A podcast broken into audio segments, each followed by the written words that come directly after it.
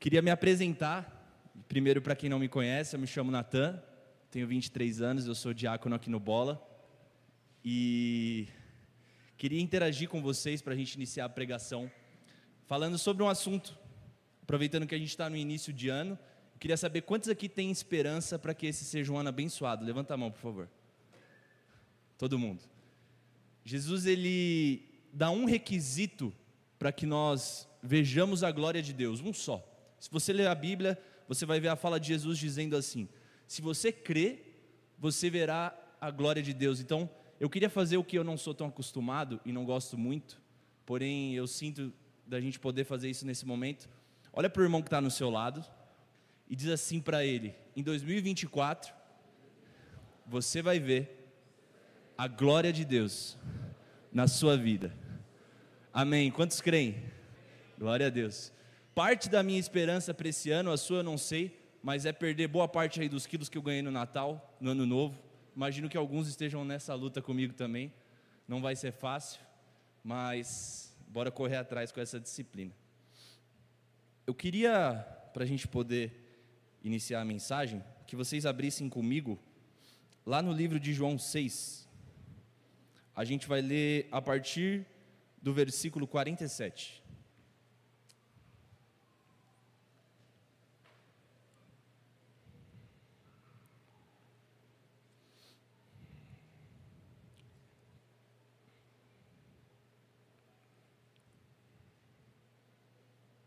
A partir do 47, Jesus diz assim: Em verdade lhes digo: quem crê em mim tem a vida eterna. Eu sou o pão da vida. Os pais de vocês comeram um maná no deserto e morreram. Esse é o pão que desce do céu, para que todo o que dele comer não pereça.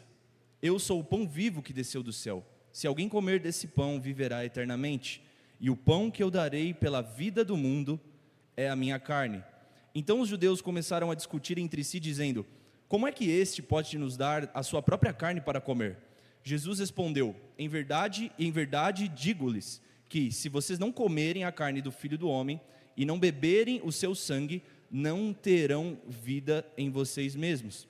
Quem come a minha carne e bebe o meu sangue tem a vida eterna, e eu o ressuscitarei no último dia. Pois a minha carne é a verdadeira comida, e o meu sangue é a verdadeira bebida. Quem come a minha carne e bebe o meu sangue permanece em mim, e eu permaneço nele.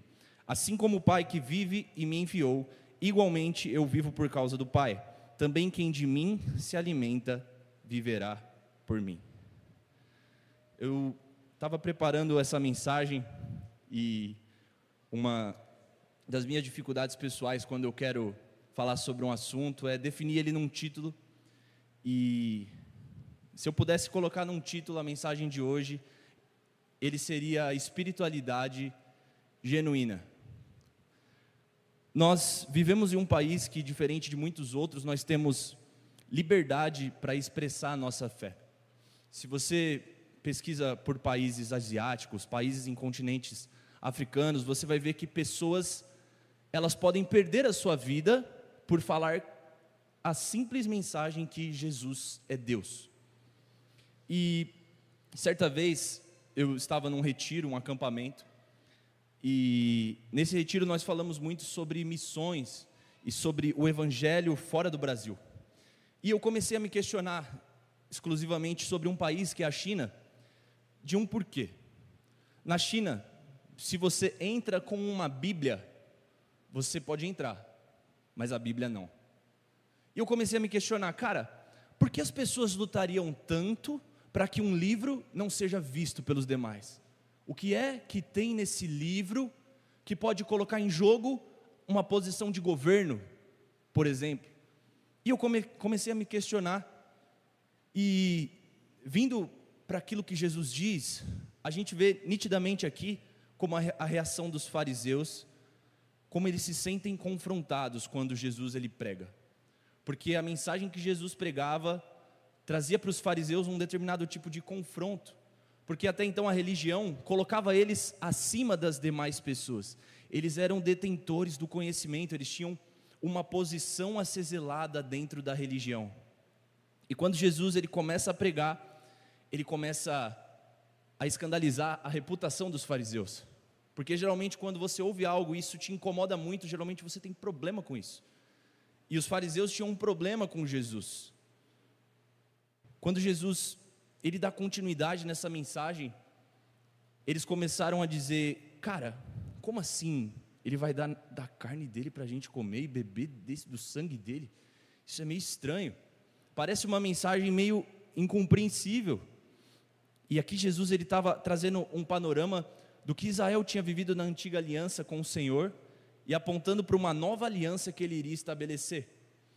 Aqui Jesus ele fazia com que a reputação que a religião dava para os homens fosse tirada.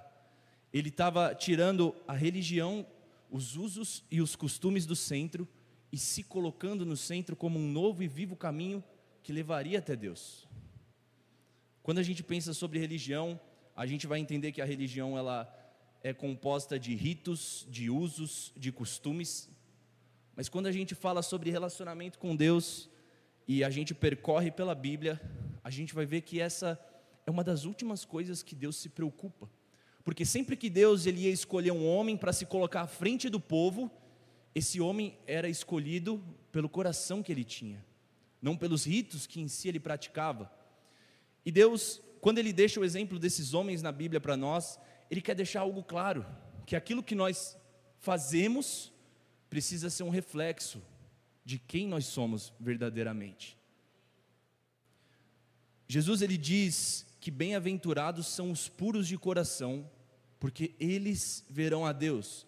Ele não diz bem-aventurados são os que cumprem os ritos, bem-aventurados são os que vão aos cultos, bem-aventurados são os que cumprem todo o processo durante um culto, ele diz que bem-aventurados são os puros de coração.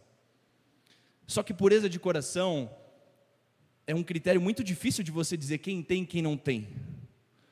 Você pode ver a vida de uma pessoa e como ela vive, como ela toma as decisões dela, mas no final das contas, só o próprio Deus sabe quem tem um coração puro e quem não tem. Uma pessoa pode pregar o evangelho em benefício próprio, como existe ou uma pessoa pode pregar o Evangelho por amor a Cristo. Como saberemos? Só Ele sabe. E esse é um critério muito elevado, porque diante dos outros, dos nossos amigos, nós podemos ter uma reputação muito boa. Você pode ser, cara, esse cara é de Deus. Mas se no seu coração você estiver carregado de mágoa, isso incomoda a Deus. Em um período determinado da minha vida, eu Passei muitos dias em uma época de férias com a minha família e eu tinha uma tia que se dizia cristã. E ela disse: Cara, eu sou cristã, eu sei que Jesus me ama e eu creio na Bíblia, mas só tem uma coisa: eu não vou perdoar Fulano. Fulano não merece perdão. E eu era adolescente ainda, enfim, não tinha conhecido Jesus. Eu comecei a me questionar: Cara, verdade, ele não merece perdão.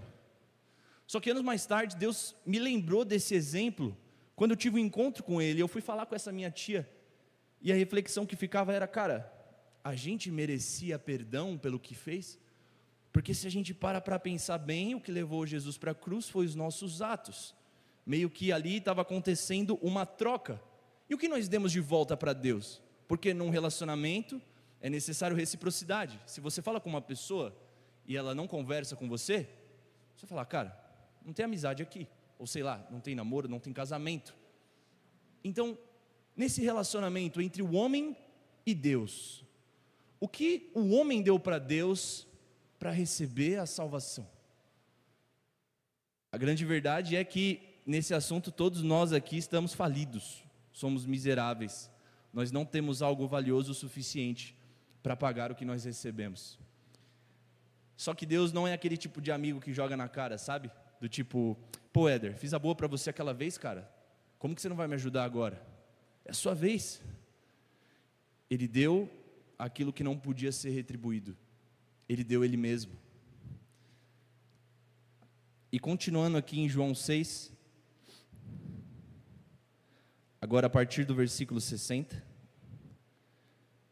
Jesus continuou dizendo: Aliás, o texto diz: Muitos dos seus discípulos, tendo ouvido tais palavras, disseram: Duro é esse discurso, quem pode suportá-lo? Mas Jesus, sabendo por si mesmo que os seus discípulos murmuravam a respeito do que ele havia falado, disse-lhes: Isso escandaliza vocês? Que acontecerá então se virem o filho do homem subir para o lugar onde primeiro estava? O espírito é o que vivifica, a carne para nada aproveita. As palavras que eu lhes tenho falado são espírito e são vida. A religião, ela só vai nos colocar como pessoas que cumprem ritos e têm usos e costumes. Mas a graça, o que Jesus nos entrega, vai fazer com que a nossa vida ela se torne um altar de adoração a Deus. A religião faz com que você se preocupe o tempo todo com o externo. Mas a graça de Deus, ela faz com que você se preocupe diariamente. Cara, a intenção do meu coração está no lugar certo? Diariamente, diariamente. Jesus, ele diz que se alguém quer vir após ele, deve negar a si mesmo e tomar a sua cruz diariamente e segui-lo. Por quê? A intimidade, ela não é um dom, ao contrário do que muitos pensam. A intimidade com Deus não está no pastor. A intimidade com Deus é algo que você concede. Como? Reciprocidade. Se uma pessoa compartilha da vida dela, você ouve, compartilha da sua vida. Isso vai sendo construído. Mas o que, que acontece num relacionamento que não tem reciprocidade? Geralmente, na maioria das vezes, ele acaba. Muitas pessoas se divorciam porque diz: ele não me entende nada do que eu falo, ou ela não entende o que eu estou querendo falar. Falta uma comunicação clara entre os dois. Então, todo relacionamento que não tem reciprocidade de um dos lados, ele vai se enfindar em acabar em algum momento. A boa notícia é que no nosso relacionamento com Deus, ele entende a nossa capacidade. E é o que o próprio Jesus vai dizer para os seus discípulos. Ele diz: a carne para nada aproveita, sabe? O nosso QI ou o nosso intelecto não tem a capacidade de digerir essa mensagem, comer da carne de um outro ser humano e beber do seu sangue. Ela é uma mensagem espiritual. E então ele diz: o espírito é o que vivifica, e as palavras que eu lhes tenho falado são espírito e são vida. É por isso que muitas vezes a gente tem o hábito de julgar antes de conceder misericórdia. Quando a gente olha para a vida de Cristo, a gente vê o exemplo de alguém que era manso e humilde. Se eu pudesse descrever o caráter de Jesus, eu diria: alguém que está disposto a abrir mão da sua própria razão. A Bíblia vai dizer lá no livro de Filipenses que ele, sendo Deus, ele não julgou ser igual a Deus, antes ele se esvaziou, assumindo a forma de servo. Ali ele mostrou o caráter dele que é manso e humilde. E se nós pudéssemos fazer um panorama de metas, para esse ano de 2024, eu te encorajaria, como eu me encorajo, a esse desafio diário que é se tornar como Ele é. Porque quando Jesus ele diz, coma da minha carne, beba do meu sangue, Ele está dizendo, cara, a sua vida deve se compor de mim. Eu devo ser apresentado através de quem você é.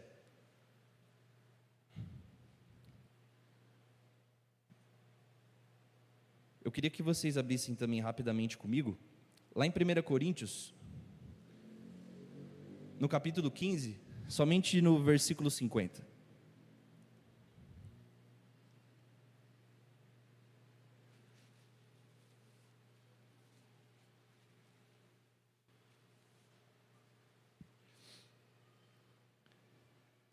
No versículo 50, o apóstolo Paulo diz: Mas digo isto, irmãos, que carne e sangue não podem herdar o reino de Deus, nem a corrupção herda a incorrupção. Sabe, numa família, quem vai herdar ou é quem tem o mesmo sangue, ou é quem tem o mesmo sobrenome. E a mensagem que o apóstolo Paulo traz aqui, ela é clara. A obra redentora de Cristo, ela não envolve apenas nos salvar da culpa, mas ela envolve Jesus dar, nos dar uma nova natureza e nos entregar como uma família para Deus. Ou seja, a salvação, ela é só o ponto de partida para que nós voltemos ao plano original de Deus, que é nos relacionar intimamente com Ele.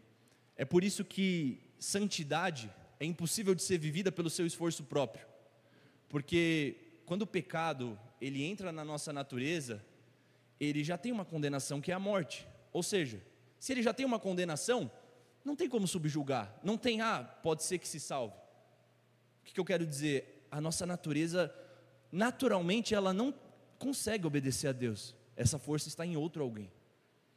É por isso que a santidade, ela não envolve você saber muito de Bíblia ou você vir muito à igreja, são coisas muito importantes, são disciplinas. Mas a intenção, ela precisa ser uma só, que é imitar a Cristo.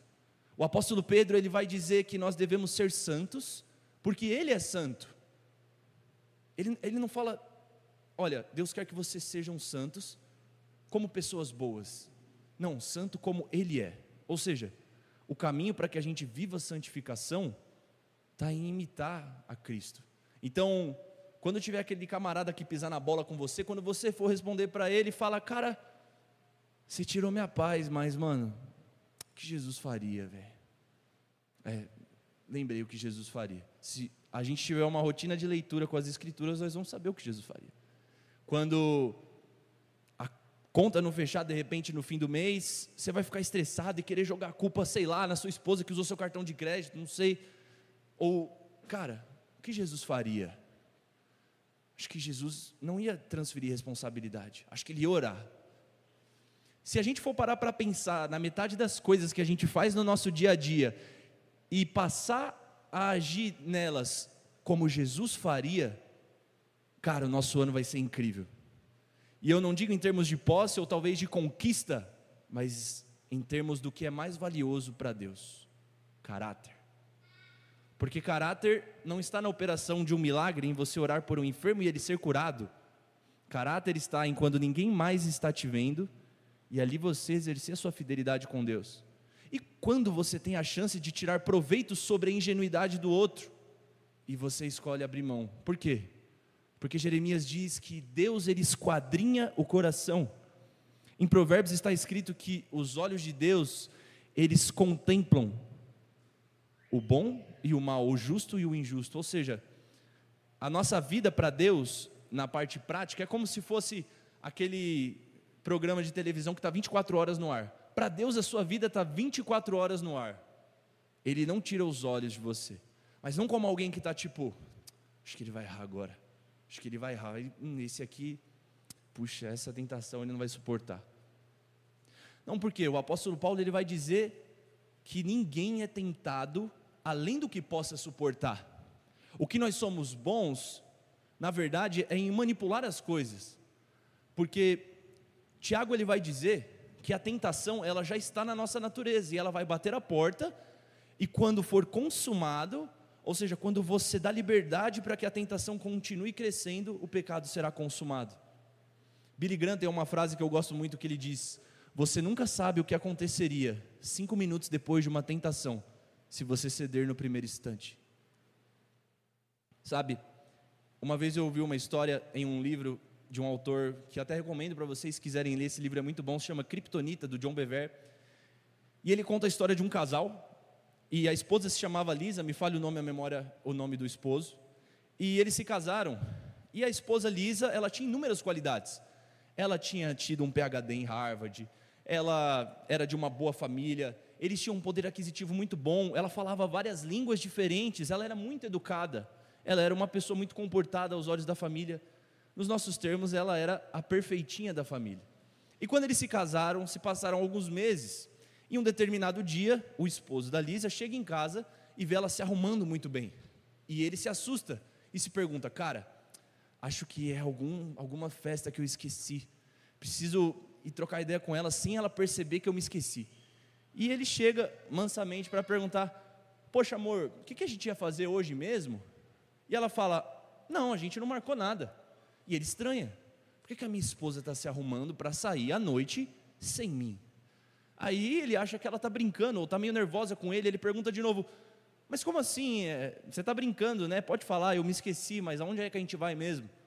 E ela diz, não, a gente não vai sair hoje. Aliás, eu vou sair, mas se você quiser pode sair também, mas nós não vamos sair juntos.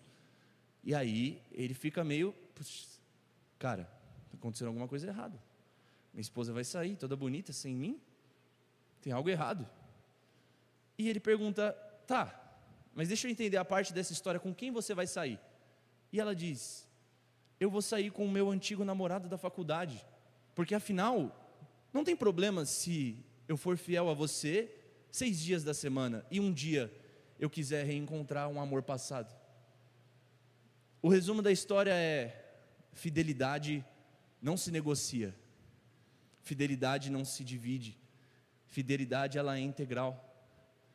Então, quando nós pensamos, na nossa vida com Deus, tudo pode parecer intocável, tudo pode parecer harmônico na nossa vida, mas se existe uma intenção de infidelidade ao Senhor, se em seis dias da semana eu sou fiel, mas no sétimo eu me programo para pecar, eu não sou fiel.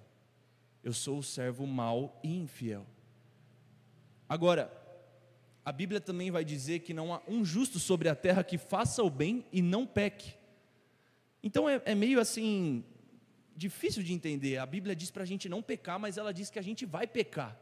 Onde é que eu fico nessa história? No que Jesus diz: Bem-aventurados os puros de coração, porque eles verão a Deus. Então, esse, esse verso ele nos prova que a santidade que Deus espera é uma entrega sem medir esforços em imitar a Cristo. E cá entre nós, irmãos, a gente sabe quando dava para ter obedecido um pouco mais. A gente sabe que naquela semana dava para ter orado um pouco mais. A gente sabe que dava para ter dito não. Mas a gente deu o trono do nosso coração para outro Deus, a nossa vontade. É por isso que vontade é muito citada na Bíblia. A linguagem de amor de Deus, do amor de Deus, não são palavras de afirmação. Palavras de afirmação para Deus, elas podem ter algum significado, desde que nós sejamos 100% obedientes. Jesus ele vai dizer no próprio livro de João que aquele que tem as palavras dele e, os guarda, e as guarda, esse é o que o ama. Jesus ele vai dizer no livro de Mateus sobre uma parábola que o homem que escuta as palavras dele e não as pratica é como o homem que construiu a sua casa sobre areia. Vieram chuvas e rios e levaram aquela casa. Já o homem que construiu, a, a, a, o homem que ouviu e obedeceu, é o homem que construiu sobre a rocha. Homem prudente. Ou seja, o tipo de linguagem de amor que Jesus está esperando receber de nós nesse ano de 2024 é mais obediência. Sabe? E por entender que a própria obediência a Deus é um fruto da nossa relação com o Espírito Santo, a gente volta no ponto de que, cara, se não houver reciprocidade do meu relacionamento com o Espírito, que segundo ele é o que vivifica, eu não vou obedecer. Eu conheço pessoas que vêm à igreja, leem a Bíblia e oram, mas desobedecem muito a Deus mas eu não conheço ninguém que não lê a Bíblia, que não ora, que não vê a igreja e que obedece a Deus. Porque as disciplinas espirituais são um reflexo de graça que você está acessando. Quanto mais você busca, mais temor no seu consciente é gerado. É uma prática. Fica uma semana sem ler a Bíblia e sem orar. Aliás, não fique. Mas pense numa semana que você ficou. Geralmente naquela semana, putz, você ramelou, cara. Porque só o fato de eu não buscar é sinônimo de falta de interesse. Então, novamente, se nós pudéssemos colocar junto às nossas metas e ao que a gente visualiza para esse ano de 2024, eu diria: som, peça para Deus sondar o seu coração. Peça para Deus perguntar aonde está a sua intenção. Intenção é uma coisa muito relativa que varia de pessoa para pessoa, que a gente não tem habilidade de julgar. O apóstolo Pedro, o cara ressuscitou morto. Tipo assim, ele viu o maior milagre que pode acontecer. Lá no livro de Pedro, ele vai dizer assim: há algum que é apto para julgar os vivos e os mortos, e não sou eu, é o próprio Deus. As Escrituras dizem para nós tirarmos a trave do nosso olho, antes de julgar um irmão que tem um cisco no olho dele. O que ele está querendo dizer? Cara, se preocupa em viver uma vida santa perante Deus, porque você vai ser um reflexo para o outro. A sua vida vai ser como uma vitrine de quem é Jesus para o seu irmão. Você não cobra aquilo que você não entrega, mas naturalmente o outro vê aquilo que você vive.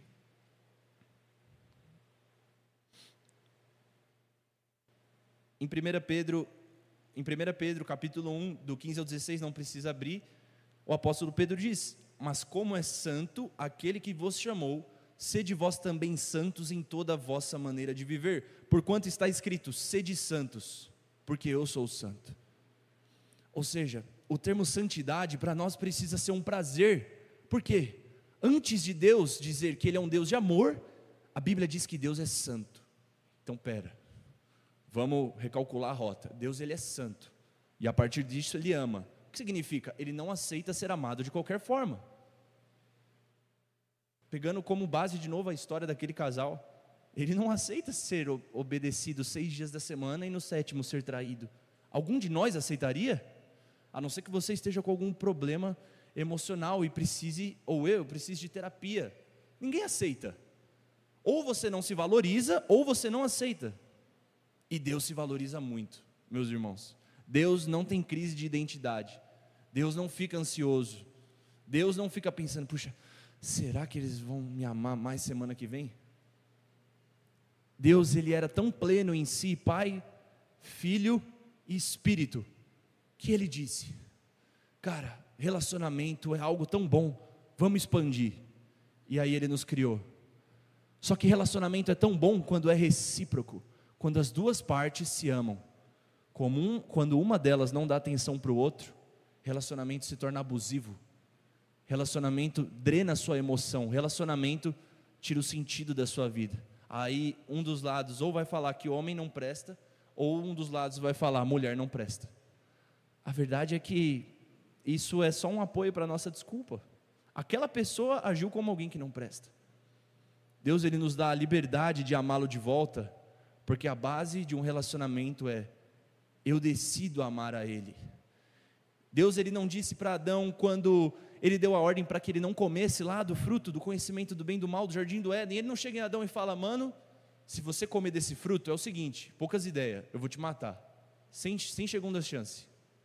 É isso. Não, você lê o texto, Deus dizendo para Adão: não come do fruto, senão você morre. É como se você tivesse aquela linda criança, seu, também conhecido como seu filho, e vê ele chegando perto da tomada ali, curioso. Chega, nossa, interessante, o que será que sai daqui, hein, cara? Aí você fala assim: Poxa, Heitor, eu acho que não põe o dedo aí que você vai levar um choque, cara. E ele fala: Ah, pai, você é chato, deixa eu fazer nada, cara. Deixa eu curtir meu rolê aqui, pôr o dedo na tomada rapidinho, só para ver se eu não experimentar, não vou saber se é bom ou se é ruim, né?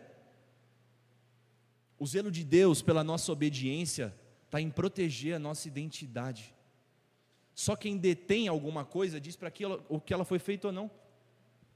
Eu me lembro de uma vez, voltando de um, de um congresso, que foi muito impactante para a minha vida.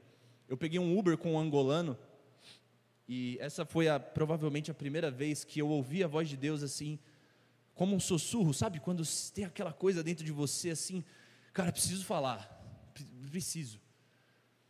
E eu peguei esse Uber, fui conversando com ele e falei de Jesus para ele. O pai dele era um adventista, se eu não me engano. E no final da viagem, ele falou assim: Cara, nunca me apresentaram Deus dessa forma. Disseram que para seguir a Deus eu precisava vestir tal roupa, eu precisava guardar tal dia, eu precisava deixar de comer isso, isso, isso. E parecia cansativo existia um critério de coisas que eu precisava deixar de fazer. Mas o que, que eu deveria fazer de fato? E eu peguei um exemplo que pode parecer meio bobo e contei para ele, cara, a caneta, ela foi feita para escrever, certo? Todos concordam comigo? Mas existem mulheres que usam a caneta para amarrar o cabelo? Existem. Ela usa ali, puxa, precisa perder o cabelo aqui. Agora, vamos pensar numa hipótese impossível de que a caneta fosse criada e o criador nunca dissesse que ela foi feita para escrever. E as pessoas, as mulheres passassem só a usar para amarrar o cabelo. Ela perderia o propósito pelo qual ela foi feita, escrever. E cara, o ser humano, ele pode viver longe de Deus as suas próprias medidas de usos e costumes? Ele pode. Já existe graça no fato de ele ser criado. Ele pode passar a tirar as próprias conclusões. Só que o que o livro de Romanos vai nos dizer que o problema do homem não é de obter conhecimento, mas discernir o que é o certo e o que é o errado. Como a gente sabe disso? A criança. Se uma criança pequena, de pouca idade, derruba um copo na cozinha e quebra e ninguém viu, eu já vi isso acontecer com meu primo. Chega um adulto e fala: Quem quebrou o copo? Ela vai falar: Foi meu primo. Ou se tiver um irmão, foi meu irmão. Cara, já vi isso acontecer na minha frente. E você vai falar, mano, quem que ensinou ela a mentir? Ninguém. Mas como que ela já sabe? Nós já nascemos com essa deturpação do que é certo e do que é errado. Porque quando a gente estiver diante dos dois, a gente sempre vai manipular o nosso favor para que a gente fuja da culpa sem pagar um preço. Mas a, que a verdade sobre criação, reino de Deus, seres humanos, terra, vai existir um julgamento. E existiu alguém que pagou o preço para que nós não precisemos levar a culpa eternamente. Só que para que eu receba a salvação diante desse julgamento, eu não posso somente dizer, Jesus, eu creio ser meu único e suficiente Salvador, eu sou evangélico. Amém. Vou para casa e vivo como se ele não existisse. Porque num relacionamento, se uma pessoa sobe no altar com você e diz sim, eu te amarei até que a morte me separe, mas se na semana seguinte ela se esquecer de você, o discurso não acompanha a prática. Ela mentiu com boas palavras. Agora nós estamos falando do tipo de amor que morreu por nós. A gente não está falando de alguém que está, oh, vem jogar no meu time. Tipo, te dou uma moeda, joga, vamos lá jogar com nós. A gente não está falando de alguém que você tem uma atração física que um dia pode acabar. A gente está falando do único alguém até então, eu não sei se já existiu na sua vida, que deu a disposição de morrer por você. Nas outras religiões, se você estudar, você vai ver muitos usos, costumes e ritos, mas você não vai conhecer ninguém, alguém que morreu pela mensagem que pregava. Maomé não morreu pelo que ele pregava. Allan Kardec não morreu pelo que ele pregava. Buda não morreu pelo que ele pregava. Jesus morreu. Ele foi até a última gota de esforço. Quando ele teve a chance, pelo seu poder, de desistir de tudo, ele diz: Pai, por favor, se puder, me afasta de passar por isso, afasta de mim esse cálice. Mas automaticamente o caráter santo e o amor dele por nós na hora devolveu. Mas todavia seja feito o que o Senhor quer não o que eu quero. Por quê? O amor é uma pessoa. E se a gente pudesse descrever o amor em uma palavra, do que Deus espera nesse ano de 2024 seria: obedeça a Ele. E a grande verdade do Evangelho, cara, é que quando você recebe o Espírito Santo, você vai ter prazer em obedecer a Deus. Porque ser santo não está ligado somente a você negar o que é errado, mas você desejar o que Jesus deseja. Sabe, é o ponto daquilo que ele mesmo diz no texto, sobre você comer, da, porque a carne dele é a verdadeira comida e o sangue dele é a verdadeira bebida. Ou seja, quem come a minha carne e bebe o meu sangue permanece em mim, eu nele. Ou seja, o Evangelho não é um tipo de discurso que você ouviu na, na faculdade, se graduou e tchau e bênção. É diário, você vive a mensagem. O apóstolo Paulo vai dizer que nós somos como, como cartas vivas do próprio Cristo. Meus irmãos, o mundo, ele espera por uma mensagem todos os dias, quando as pessoas saem da casa delas. Elas vão ler essa mensagem no trabalho, no shopping ou no mercado. As pessoas estão sempre buscando por informação. E eu quero dizer que Deus te fez para ser uma carta viva de uma informação que é a única que muda o coração de uma pessoa carregar o próprio Deus em você. Sabe, muitas pessoas, elas recebem muito bem pelo conhecimento que elas têm, pela formação ou pela expertise que elas têm em determinado assunto, elas ganham dinheiro. Isso mostra que o conhecimento atribui valor a quem nós somos. Só que quando a gente fala de um conhecimento, que você chega para o outro e fala, cara, tá afim de viver para sempre? Para um cara que nunca ouviu de Jesus, você fala, que viagem, Joe, você é louco? Eu vou morrer, isso é certo, viver para sempre. Vou para onde? Essa é a única glória que nem todo o dinheiro do mundo pode comprar. Nem um plano de saúde que te deu Albert Einstein pode promover. Viver para sempre é algo que só Ele pode nos dar. Certa vez eu li um livro de um autor que eu gosto muito, que é o C.S. Lewis. E C.S. Lewis diz assim: o ser humano tem inúmeros desejos. Nós temos fome, sede, sono, cansamos, queremos comprar coisas. todos são possíveis, queremos constituir família. Todos são possíveis de serem respondidos. Existe comida, existe água, existe sono, existe a possibilidade de descansar, existe a possibilidade de você se relacionar. Mas e aquele desejo que a gente sabe quando o seu coração bate mais forte que todos os dias da sua vida, que é o dia que você vê a morte ali perto de você? Isso mostra que nós temos o desejo de viver para sempre. Só se você estiver em depressão ou muito angustiado, talvez você questione se você não gostaria de viver para sempre. Então, dentre todos esses desejos que o ser humano tem, C.S. Lewis se questiona. Para quem não sabe, ele era um ateu e se tornou um teólogo. Olha que loucura, o cara era ateu e depois virou ensinador da Bíblia, coisas que Deus faz. E ele diz: Eu comecei a me questionar, porque ou Deus colocou uma pegadinha no ser humano, para que a gente viva o resto da vida atribulado, ou a Bíblia é verdade. Tudo que está lá escrito vai acontecer, e esse desejo de viver eternamente não vai ser cumprido aqui. É por isso que Jesus ele diz: Não temam aqueles que podem matar o corpo, temam os que podem julgar a sua alma. O nosso valor, meus irmãos, para Deus é aquilo que vai perdurar para sempre. E eu queria muito te convidar, como eu senti esse convite do próprio Deus nesse ano, a gente voltar ao, ao que nós conhecemos como jardim da inocência. Quando você olha para o Éden, você, você vai ver que Deus, ele ia na viração do dia encontrar Adão todos os dias. Deus não cansa de se relacionar. Deus não cansa de falar com você. Deus não cansa de estar com você. A Bíblia diz que Jesus estaria conosco todos os dias, até a consumação dos séculos, 24 horas online. Mas se a gente não interagir, vai ser só um discurso que eu ouvi. Não vai fazer diferença na minha vida. Pagar uma academia e não ir, não diz que você é fitness. Vir à igreja não determina se você é um cristão genuíno ou não. Faz parte de quem é, mas não determina. Como diz o filósofo, assim como ir a uma hamburgueria não diz que você é um hambúrguer. Se nesse ano de 2024 a gente não permitir que Jesus molde no nosso coração o desejo de amar Ele mais do que a nossa própria vida, o Evangelho vai continuar sendo só uma religião como todas as outras.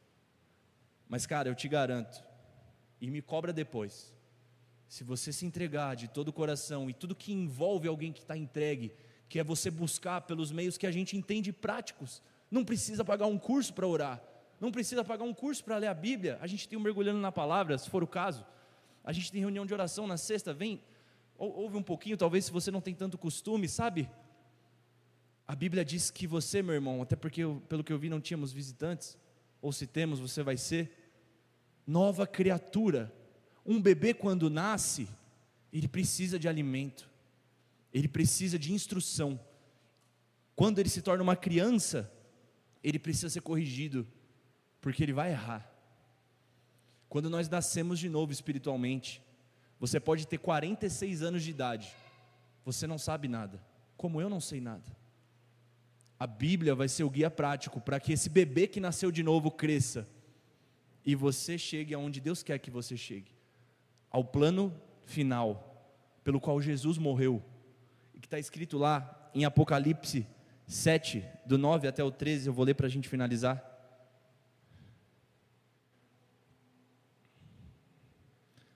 a partir do 9, isso era uma visão que o apóstolo João tinha tido. E a partir do 9, o texto diz: Aqui uma multidão, depois dessas coisas vi, e eis que grande multidão que ninguém podia contar, todas as nações, tribos, povos e línguas, em pé, diante do trono e diante do cordeiro, vestido de vestes brancas, com ramos de palmeira nas mãos e clamavam com grande voz, dizendo: Salvação ao nosso Deus que está sentado no trono e ao Cordeiro, e todos os anjos estavam ao redor do trono e dos anciãos e dos quatro animais, e todos se prostravam diante do trono, sobre os seus rostos, e adoraram a Deus, dizendo: Amém. Louvor e glória, sabedoria e ação de graças, honra, poder e força ao nosso Deus para todos sempre. Cara, João viu todas as nações da terra fazendo uma só coisa. Ele viu diante dele o cumprimento pleno do plano de Deus. Todos nós e todos aqueles que são, foram e serão salvos por Jesus, devolvendo glória a Ele. Se eu pudesse dizer que Deus tem um sonho, eu diria que esse é o maior. E diferente de muitos dos meus sonhos, que são só materiais e às vezes terminam em mim, no sonho de Deus nós estamos inclusos. Nos nossos maiores sonhos, você só coloca os mais íntimos. No maior sonho de Deus, Ele colocou você. E existe um preço, que é se negar. Não está em fazer nada mais criativo, mas trazer nesse ano que se inicia, só um lembrete: Cristo vive. O que Jesus faria agora? Que Jesus faria amanhã? Não está em ser bitolado de fato, cara. Não está em vir para a igreja todos os dias. Mas está em tudo que você for fazer, trazer Ele à sua memória. Se eu pudesse, de alguma forma, deixar esse convite para você, eu diria o que Deus fez para mim lá atrás. Abandone o fardo da religiosidade.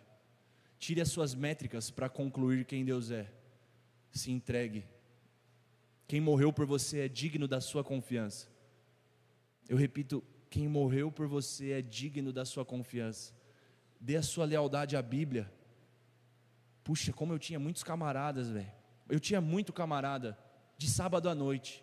Na segunda-feira, putz, não tinha mais nenhum. Tinha um ou dois. Eu vou dar lealdade a quem morreu por mim.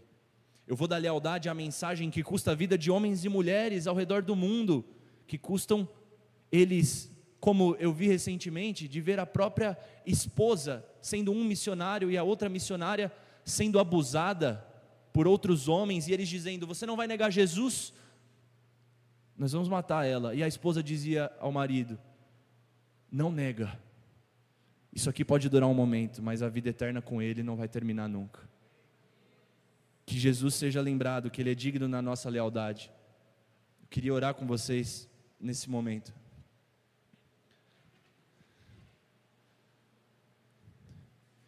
E eu sinto muito no meu coração que nesse momento Deus ele vai trazer à sua memória o que tem custado a sua lealdade a Ele.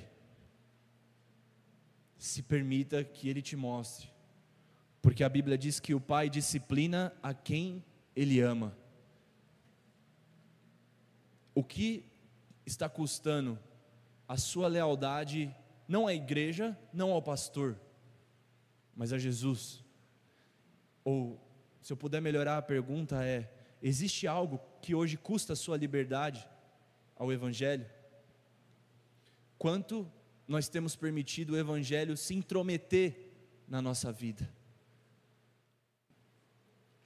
Meus irmãos, só o Evangelho tem dignidade para se intrometer na nossa vida, e tudo que ele diz que é verdade, permita que isso te toque, ainda que isso custe, porque para essa mensagem chegar a nós, homens e mulheres derramaram o próprio sangue. E que bom que foi de graça. Por isso também não retenha quando for a sua hora de compartilhar. Talvez seja amanhã de manhã no seu trabalho.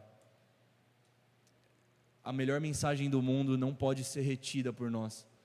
Nós seríamos muito egoístas em guardar algo tão bom de que Deus nos fez para Ele e eternamente para viver com Ele só para a gente. É bom demais para guardar.